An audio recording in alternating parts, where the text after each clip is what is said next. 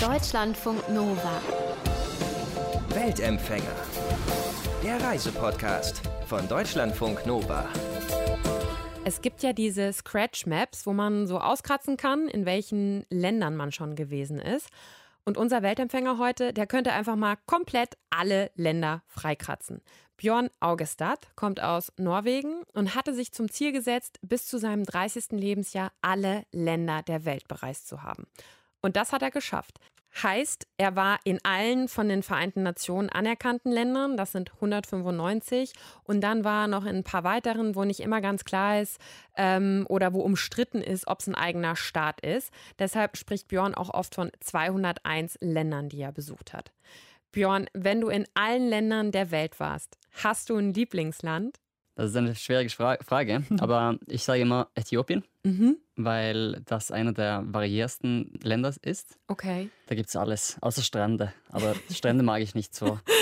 Okay, also wenn du sagst, das ist ja ein vielschichtiges ähm, Land, was genau fasziniert dich so an Äthiopien? Ähm, die Kultur und die Geschichte. Äthiopien ist das Ursprungland von vielen Sachen, wie mhm. Menschen und Kaffee ja. und Rastafari-Kultur. Aber es gab so viele Unterschiede zwischen Süden und Norden und Westen und Osten. Ähm, viele verschiedene Religionen.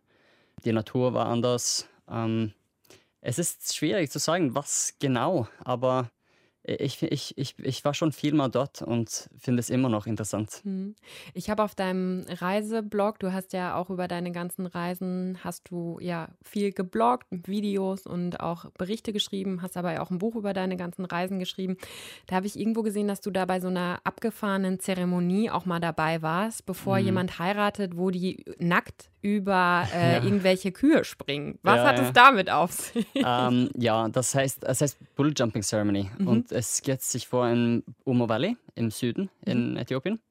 Äh, und da gibt es eine Stamme, äh, wo die Einheimische dann, ja, also der Mann muss über acht Ochsen äh, springen und die Frauen lassen sich ähm, pisken äh, zum, zum Blut ähm, und die sind echt euphorisch in den Augen. Und, äh, Warte mal, das habe ich nicht verstanden. Was lassen die Frauen sich machen? Ähm, ja, so Whipping.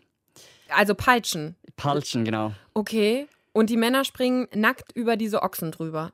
Äh, ja, nur einer. Der eine, der sich heiraten äh, okay. werde. Und ähm, die Frauen sind dann alle die Frauen, die sich, also weil in Äthiopien heiraten sich nicht nur zwei Menschen, sondern zwei Familien. Mhm. So die Frauen möchten zeigen, wie weit sie für ähm, die andere Familie gehen können. Ah, okay. Ähm, und, und die machen das also stundenlang, also zwei, drei Stunden lang. Und warum springen die Männer dann nackt über Ochsen? Auch um zu zeigen, äh, dass sie sehr weit nein, gehen würden? Oder? Das ist eher zu zeigen, dass er bereit ist um sich halt, halt, zu heiraten. Okay, das ist ganz schön abgefahren, oder? Wenn man mhm. da so äh, bei zuguckt, stelle ich mir vor, kann man, ja, ist ja. man erst auch vielleicht ein bisschen verstört. Mhm. Du bist auch in Mauretanien auf dem längsten Zug der Welt mitgefahren. Das war wahrscheinlich eine total abgefahrene Erfahrung. Was genau ist das für ein Zug? Ja, ich habe es schon zweimal gemacht jetzt. Mhm. Ähm, das ist der längste Zug der Welt. Und er fährt dann von ähm, lass mich denken, Surat in, in, in der Mitte von Sahara, mhm. äh, wo es eine Eisenmine gibt. Und dann fährt sie bis die Küste. So, das erste Mal bin ich in die Wüste gefahren und dann, als der Zug gekommen ist, mhm. hatten wir, ich glaube, drei, vier Minuten äh, mhm. da raufzuspringen. Und wir haben geholfen, weil die wollten auch ähm, Schäfe und äh, wie heißt es, Donkeys? Ja, Esel. Mhm. Esel, ja. Mhm. Ähm, und ein Esel ist richtig schwer. Wir waren äh, sechs Personen oder so äh, zusammen. Da musstet ihr diesen Esel auf diesen Zug heben, oder ja, wie? Ja, ja. Okay. Mhm. So, der Esel saß neben uns äh, die ganzen zwölf Stunden.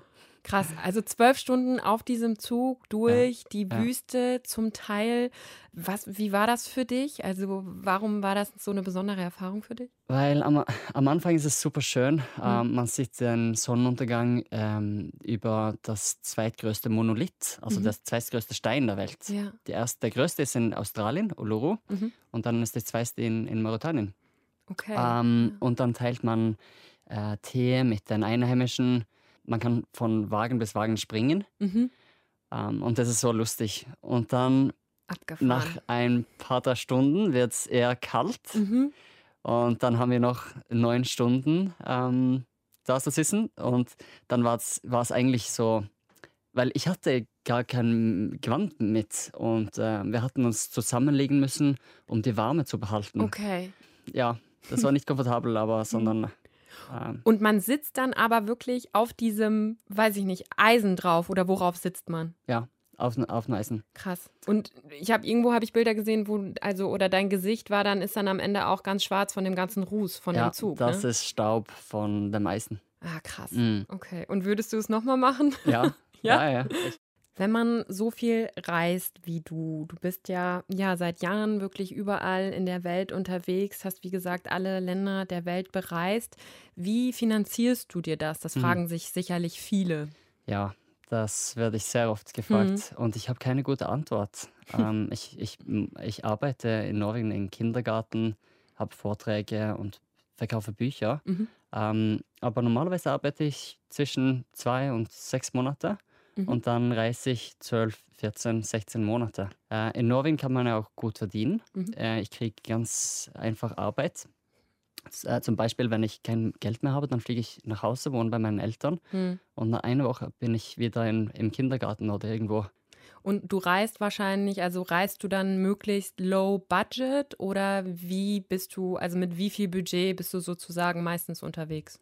Ja, also Budget, das ist schwierig, wenn man zu allen Ländern der Welt besucht, weil ja. es gibt solche Sachen wie Wiesen. Also das teuerste Visum hat über 1000 Euro gekostet. Oh, krass, für welches Land ähm, war das? Das war für Libyen, okay. Mhm. Ähm, wo ich ein berufliches Visum brauchte mhm. und äh, dafür brauchte ich Papiere.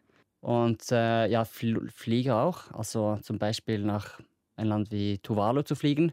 In der Zeit gab es nur eine, ein Flugzeug in, in, in der Woche und das kostet. Ja, ja. Aber sonst spende ich sehr wenig. Ähm, ich wohne nur bei Einheimischen und im, also in, in meinem Zelt. Mhm. Machst du dann Couchsurfing oft? Äh, ja, okay. das mhm. mache ich auch. Also über Internet und auch mhm. traditionell, also dass ich einfach Menschen treffe. Und die sprichst du dann ja an und sagst, du bist hier unterwegs und dann ja laden die dich wahrscheinlich auch häufig ein, ne? Mhm. mhm. weil ich brauche ja nicht viel, ich brauche nur ein bisschen Platz, einen mhm. Boden zu schlafen ja. ähm, oder auch im Garten zu zelten. Das heißt, du kannst, du musst auch überall schlafen können, sage ich mal. Ja. ja. Aber ich schlafe, also ich, ich wohne dort, wo ich meine Augen schließe. Mhm. Ähm, ich kann auch hier im Studio schlafen gerne. ich kann Regen. ja mal nachfragen, ob das ja. Na, heute fahre ich weiter Süd am Abend. Okay. Mhm. Wie einfach oder schwierig war das? Du hast schon gesagt, Visa sind zum Teil sehr, sehr teuer gewesen. Wie schwierig war das dann, an die ganzen Visa für die Länder zu kommen? also das schwierigste Visum war für äquatorisch Guinea. Aha, das okay. Zwei Jahren, bis ich das äh, Visum endlich hatte. Zwei Jahre? Ja. Oh, krass, okay. Ähm, ich habe vers versucht bei vers verschiedenen Botschaften mhm. und dann am Ende war ich zurück in London, wo ich angefangen habe vor zwei Jahren und dann haben sie es gegeben. Und Warum das, ist das so schwierig, da an ein Visum zu kommen? Die wollen keine Touristen, die wollen keine Ausländer, die okay. wollen nicht, dass wir sehen, was da vorgeht. So, hm. das ist ja wie Nordkorea von Afrika. Und dann hast du es aber trotzdem irgendwie geschafft. Ja. Ja, jetzt fangen sie an, Touristen zu nehmen. Okay. So wie Saudi-Arabien. Die haben letztes Jahr angefangen. Hm. Aber vorher war es fast unmöglich, dorthin zu kommen als Tourist. Wie war das in Ländern wie, ich weiß nicht, äh, Syrien zum Beispiel? Da warst du ja auch, sprechen wir auch gleich noch kurz drüber. War das einfach, da ein Visum mhm. zu kommen? Ich habe es innerhalb von einem Tag bekommen, ah, online. Mhm. Okay. Aber das war einer, ich habe 400 Dollar bezahlt mhm. und dann hat das gegeben. So, er hat okay. Kontakte gehabt. Ah ja, okay. Also, Aber das mhm. dauert nicht lange. So eine Woche später gab die Möglichkeit nicht mehr. Ich mhm. bin da reingefahren mit mhm. dem Visum. Das war eigentlich nicht ganz gültig, mhm. aber ähm, ich bin reingekommen und äh, wollte dort einen Freund treffen aus, äh, aus der Schweiz und ähm, habe herausgefunden, dass er verhaftet geworden ist, äh, geworden ist. Und er ist dann fünf Tage im Gefängnis geblieben und dann wieder rausgeschickt. Und warum? Weil er dieses hm. Visum hatte. Okay, und mhm. dann warst du, also du bist aber nicht verhaftet worden? Nein, nicht in Syrien. Mhm. Warum war dir das oder ist dir das wichtig gewesen, alle Länder der Welt ja zu bereisen? Ich mag alle Länder, die ich besucht habe. Ich finde, dass alle Länder unik sind. Also die sind mhm. äh, eigenartig. Einzigartig, mhm. ja. Und es, es war erst vor sieben Jahren, als ich 100 Länder besucht habe, Mhm. dass ich mich dafür entscheidet habe. Und es, ich, ich, war, ich war neugierig. Ich, ich habe gedacht, dass es nicht möglich ist, aber dann habe ich Hm. äh, herausgefunden, dass es ist. Weil bis jetzt haben nur zwischen 200 und 300 Menschen alle Länder der Welt besucht. Okay. Das sind nicht viele. Es gibt mehrere Leute, die auf Mount Everest waren. Es gibt über 5000, die bei Mount Everest waren. Hm. Warum bist du so reiseaddicted, sage ich mal? Also warum, du bist ja wirklich auch jetzt immer noch ganz, ganz viel unterwegs. Was findest du so faszinierend am Reisen? Also meine Geschichte. Ich habe ich hab früh angefangen und bin dann mit meinen Eltern äh, beim Reisen. Äh, wir haben jedes Jahr äh, einen Hausaustausch gemacht. Mhm. Das heißt, jedes Jahr war ich in einem Land einen Monat lang mit meiner Familie. Okay, und dann habt ihr mit einer anderen Familie sozusagen getauscht. Also, ja, so ah, die andere Familie hat bei uns gewohnt. Okay. Mhm. Das fand ich voll schön. Dann habe ich das Leben in andere Länder kennengelernt Hm. und habe dann angefangen, das selber auch zu machen. Zuerst, als ich 16 war, dann bin ich nach Österreich gezogen. Mhm. Eigentlich, weil ich Snowboard fahren möchte, wollte. Okay. Aber das hat sich schnell geändert, weil ich war in Linz und da Mhm. gibt es nicht viele Skigebiete und Okay. ich hatte nicht viel Geld. Aber dann habe ich, seitdem habe ich das Gefühl gehabt, dass ich keine Wurzel habe irgendwie. Hm. Dass ich nicht eine, nur eine Zu Zuhörigkeit in Norwegen habe, sondern die ganze Welt. Oder ich wollte dann wieder ins Ausland. Später habe ich auch in andere Länder studiert, also die Mögli Möglichkeit benutzt, um, Hm. um zu reisen. Wenn du sagst, du hast keine, ja, so richtigen Wurzeln und du bist immer unterwegs, du hast unglaublich viele Menschen kennengelernt, unglaublich viele Kulturen, Länder. Wie schaffst du das, das alles für dich persönlich auch zu verarbeiten? Also das finde ich auf Reisen, es sind so viele Eindrücke. Ich komme da oft gar nicht hinterher und krieg das alles irgendwie verarbeitet. Wie machst du das? Das ist eine gute Frage. Also ich, das ist mein Alltag jetzt. Ich bin das gewohnt. Führst du Tagebuch über deine Reisen oder so? Äh, nein, nicht mehr. Mhm. Ich äh, habe angefangen, einen Blog zu machen und habe jetzt von allen Ländern der Welt geschrieben und Fotos gepostet. Mhm. Aber danach habe ich mh, ein paar YouTube-Videos gemacht. Aber ich möcht- möchte wieder, zu vloggen anfangen. Ja. Aber ich schreibe kein Tagebuch. Okay. Aber ich, ich Mhm. kann mich erinnern an alle Menschen, bei denen ich geschlafen habe. Hat man dann, versucht man, wenn man, wenn es so viele Länder, so viele Menschen sind, mit denen in Kontakt zu bleiben? Das geht ja gar nicht, oder? Äh, nein, nicht alle, aber viele. Ja. Und ähm, es kann lange gehen, also dass ich sage fünf Jahre lang nicht von jemand hört und Mhm. dann treffe ich ihn wieder in ein and anderes Land. Wenn du alle Länder der Welt gesehen hast, wie lange warst du dann immer in den einzelnen Ländern? Mm, Das ist unterschiedlich. Wenn man zum Beispiel eine Woche in jedes Land möchte, dann, Hm. dann braucht man vier Jahre. Und ich habe die letzten zwölf Jahre mehr als 50 Prozent im Ausland verbracht. Das heißt ungefähr so zehn Tage. Aber dann ist es auch inklusive die Monate, die ich bei Studien so bin. Hm. So, ich habe es nicht so genau ausgerechnet, aber irgend zwischen eine Woche und zehn, zehn Tage. Mhm. Äh, und für Länder wie Liechtenstein, für, also, Mhm. es gibt viele, die, also Vatikan zum Beispiel, die man nicht lange braucht. Wo man nicht so lange ist dann man auch. darf ja nicht in, in der Vatikanstadt schlafen. Du bist auch in Ländern gewesen, in denen Krieg herrscht oder Bürgerkrieg. Ähm, hast dafür auch Kritik bekommen? Also zum Beispiel, als du in Afghanistan warst, gab es viele Berichte darüber, dass du Mm. da ja auch Couchsurfing gemacht hast. Das haben ja manche auch als naiv und rücksichtslos bezeichnet. Kannst du diese Kritik verstehen? Äh, ja, das kann ich. Ich habe mich auch gefragt, ob ich naiv bin und vielleicht bin ich das. Aber ich glaube auch, dass meine Na- Naivität auch mich eine Möglichkeit gegeben hat, Leute zu treffen und andere Erlebnisse zu haben. So, ja, ich, ich war vielleicht naiv in Afghanistan, als ich dort Couchsurfing gemacht habe, aber ich habe nur gute Erlebnisse. Hattest du keine Angst dann, wenn du in solchen Ländern warst und genau weißt, die Sicherheitslage hier ist nicht gut? Es wird immer gewarnt davor, in diese Länder Mhm. zu gehen. Also bist du einfach furchtlos, sage ich mal? ähm, also am, wenn man am Boden steht in, in so einem Land, dann ist Mhm. das Leben wie überall. Also man ist in Kabul, Kabul hat fünf Millionen Menschen, die gehen zur Schulen, die, die gehen zur Arbeit. Äh, und ich, ich merke es, ich, ich fühle es nicht dann. Es gab einen Moment in Afghanistan, wo ich in Balk war und Balk äh, hat viel Taliban-Kontrolle. Hm. Und äh, da habe ich so, ich bin bei so einer Hütte vorbeigegangen und äh, wollte da sehen, was da vorgeht. Und da, da, war's, da haben sie Haschisch geraucht. Und die haben mich eingeladen und ich habe ein bisschen rauchen müssen. Mhm. Und danach war ich so, ähm, hatte ich so Angst und ja. ähm, habe meine Kontrolle verloren und so. Mhm. Und das möchte ich nie wieder machen. Also mhm. Also ich möchte nie wieder trinken oder rauchen äh, in solche hm. Stellen. Mhm.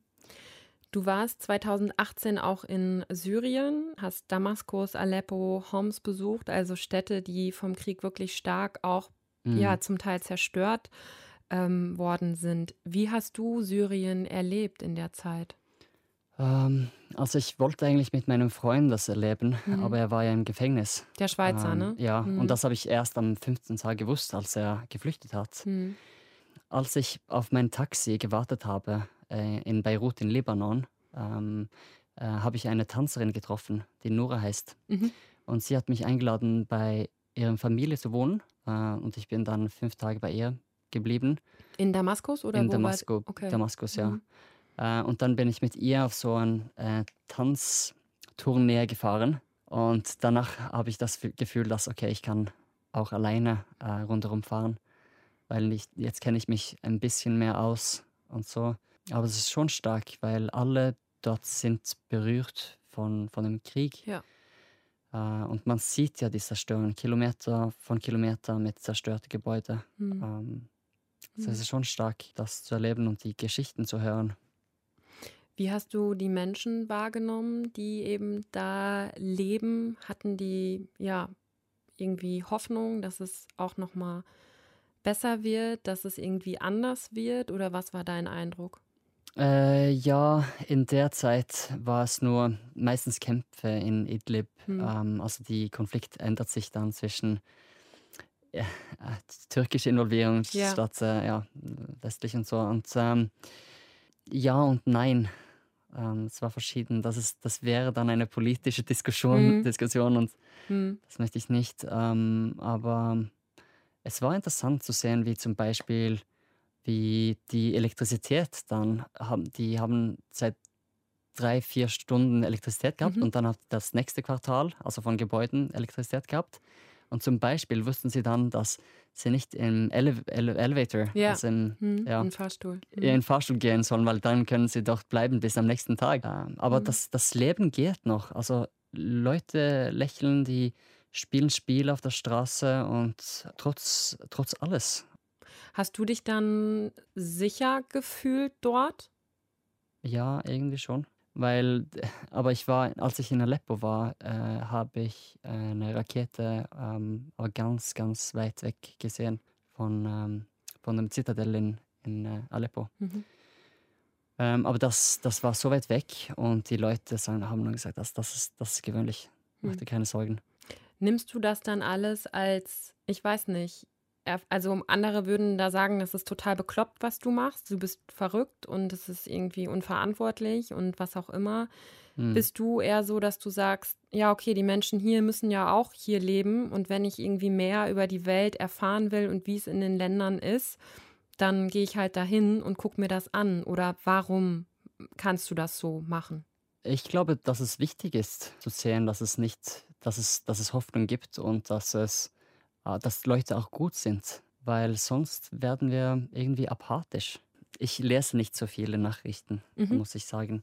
Aber ich, ich, ich habe herausgefunden, dass es auch eine also zweite Realität gibt. Also es gibt auch die Realität, die, die wir in den Nachrichten sehen, aber es gibt auch gute Sachen, also Menschen, die gut miteinander sind und so. Und das ist so wichtig zu, zu sehen und zu verstehen, mhm. ähm, damit wir nicht glauben, dass alle ja, böse sind in, in solchen Ländern und so, dass es alles, dass alles verrückt ist. Die sind wie, genau wie, wie du, du und ich. Also. Mhm.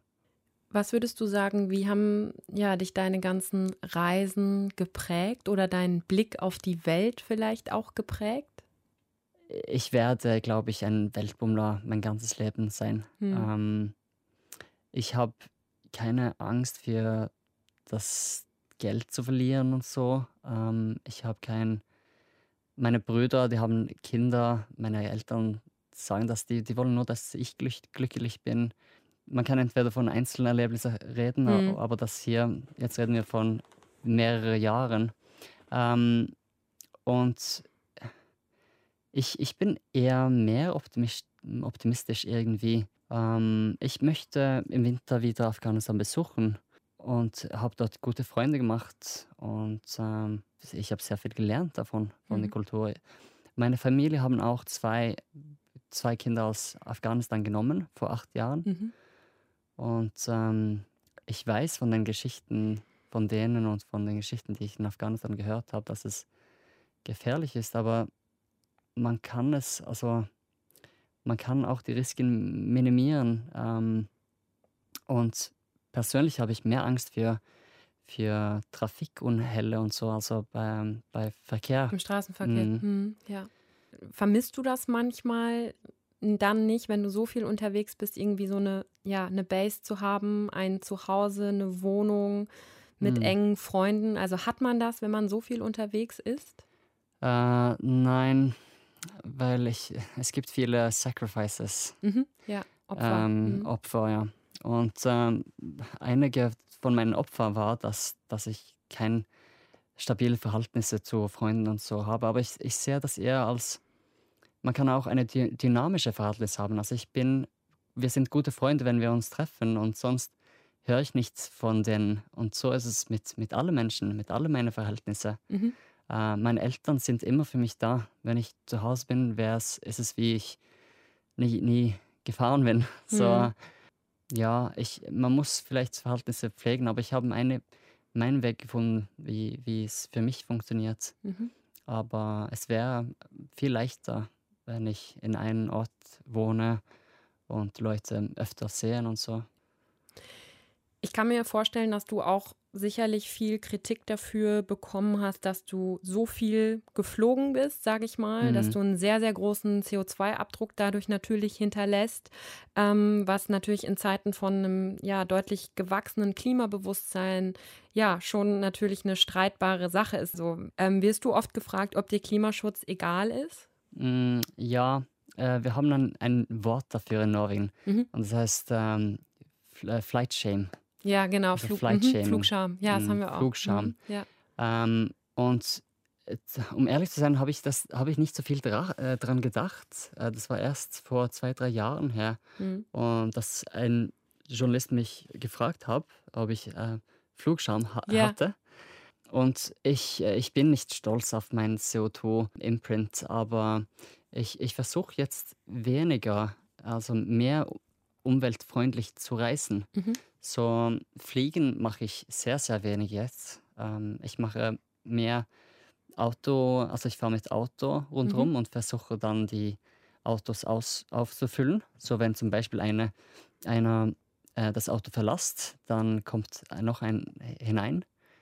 Das heißt, du Ähm. organisierst dann sozusagen jetzt auch so Reisen, wo du eben Trips machst, ein Auto kaufst oder mietest, was auch immer, Ja. und dann Leute mitnimmst und dann sozusagen denen auch die Welt zeigst. Ja. Mhm. Und das ist jetzt mein Hauptberuf. Also das ist so, dass ich noch äh, reisen kann, Mhm. obwohl ich sehr wenig gearbeitet habe die, letz die letzten Jahre. Ja. Und ich glaube auch, dass zum Beispiel, dass man also weniger spendet, dass man weniger konsumiert irgendwie, ist auch wichtig. Zum Beispiel, wenn man in Hotels wohnt. Ich, ich, ich mag das nicht, wenn es so viel Essen ist und ich weiß, dass viel weggeschmissen wird. Mhm. Und dass immer so Einzelsachen statt äh, Campingausrüstung und dann ähm, beim Markt zu einkaufen und selber kochen und Mhm. sowas. Also viel weniger Plastik. Wir, wir räum, räumen auch viel auf. So, ich versuche immer, wenn ich irgendwo komme, äh, den Platz sauberer zu Mhm. verlassen, Mhm. als, als ich gekommen bin. Mhm.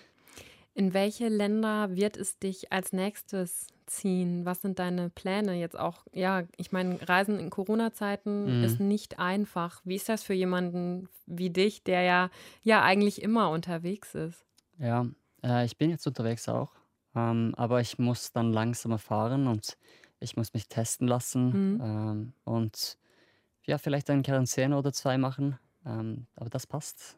Ich hoffe, dass ich äh, im Winter nach Nepal komme, mhm. weil ich dort eine Schule bauen möchte mhm. aus leeren Plastikflaschen. Aber ja, ich, ich bin jetzt auf dem Weg nach Asien. Ich, ich bin mit meinem Auto unterwegs und werde dann in die Türkei fahren und dann wahrscheinlich nach Iran. Mhm. Und vielleicht macht dann auch Georgien und Aserbaidschan auf mhm. bei Ende Oktober, wenn ich dort bin. Das heißt, Corona sozusagen hält dich nicht vom Reisen ab? Äh, nein. Ich glaube, dass es noch irgendwie wichtig zu reisen ist auch. Viele Länder sind offen und viele Länder brauchen auch Touristen ich bin nicht so viel in den Städten. Ich bin wenig, also ich bin, ich gehe zum Supermarkt, um ein, einzukaufen und sonst bin ich meistens mit wenigen Leuten. Ja. Sagt Weltempfänger Björn Augestad über seine kommenden Reisepläne während Corona. Und er hat übrigens auch ein Buch geschrieben über seine Reisen, seine Reiselust. Go Discover heißt das, gibt es auf Norwegisch und auch auf Englisch. Und auf seinem Blog Vaga Björn könnt ihr auch mit ihm in Kontakt treten, wenn ihr wollt. Mit mir natürlich auch über mail at deutschlandfunknova.de. Schreibt mir, wenn ihr auch eine spannende Reisegeschichte zu erzählen habt. Ich würde sie gerne hören. Rahe Klein bin ich. Ich sage ciao. Ich wünsche euch ein schönes Wochenende. Bis ganz bald. Deutschlandfunk Nova. Weltempfänger.